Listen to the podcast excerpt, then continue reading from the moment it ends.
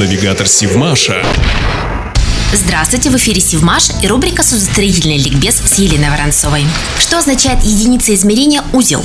Узел – это единица измерения скорости. Он равен скорости равномерного движения, при которой корабль за один час проходит путь, равный одной морской миле. Применяется в судостроительной и авиационной практике. Долгое время для определения скорости кораблей использовали секторный лак, то есть треугольную доску с привязанной к ней веревкой, на которой через одинаковое расстояние были завязаны узелки.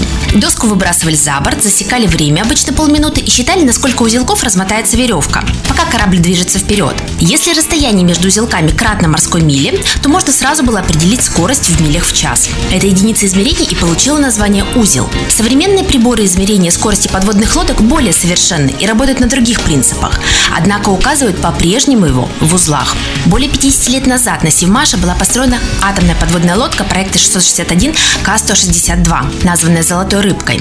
Атомоход установил абсолютный рекорд подводной скорости скорости 44,7 узла, не превзойденной до сих пор ни одним флотом мира.